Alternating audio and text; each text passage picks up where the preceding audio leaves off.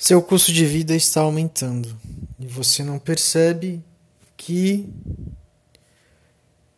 sua vida pode entrar num colapso financeiro. Bem, eu vou contar uma história de um de uma pessoa que tinha uma esposa e começou a ascender na vida. Então vamos lá.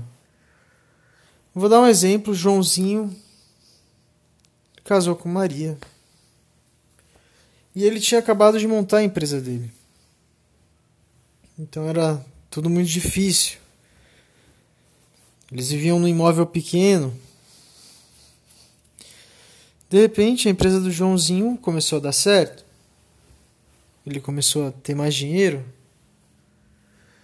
E aí a Maria falou: Joãozinho, eu preciso colocar um sofá maior nessa sala para receber as pessoas. Um sofá melhor.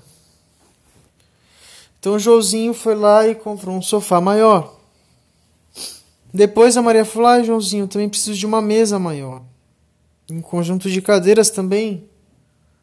Ele foi lá e comprou uma mesa maior e um conjunto de cadeiras também. Joãozinho, eu preciso fazer uma piscina aqui em casa. Ah, ele fez uma piscina.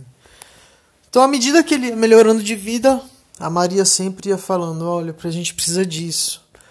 Até que chegou no momento que ela falou: ah, agora a gente precisa de uma casa maior, porque todos os móveis que a gente tem aqui não cabe direito aqui.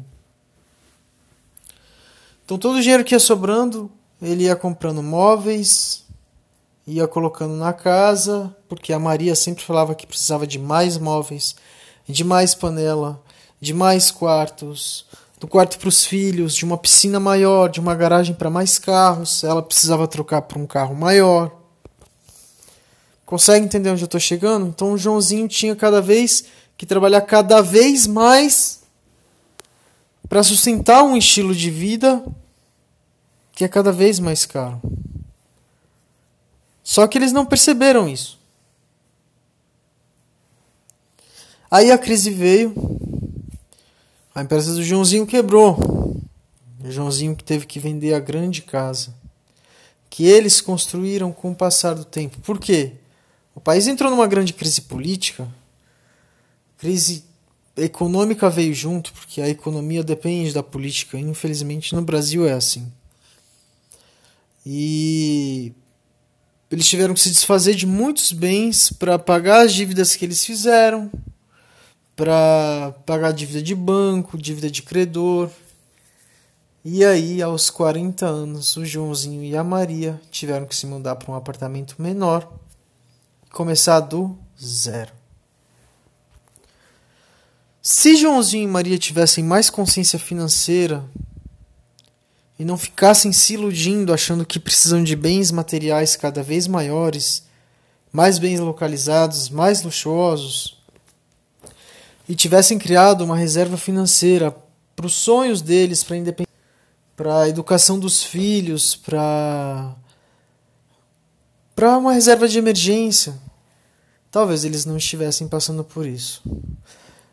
Acreditem ou não, isso é uma atitude típica da classe média.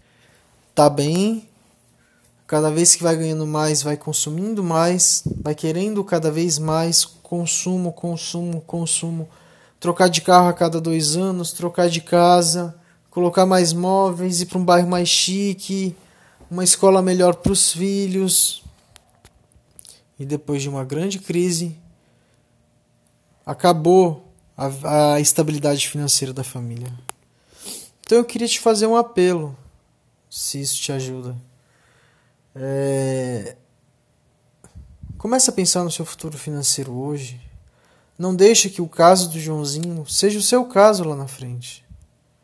Eu tenho certeza que daqui a 20 anos você vai me agradecer. Comece a construir hoje o seu plano B, o seu plano C, para que lá na frente você não dependa do governo, nenhuma crise econômica e política te pegue de surpresa, o seu setor não seja é, pego de surpresa, o seu chefe queira te trocar, a sua empresa quebre. Tudo isso. A gente nunca sabe como vai ser o dia de amanhã. Mas a melhor coisa que a gente faz é se preparar para o dia de amanhã.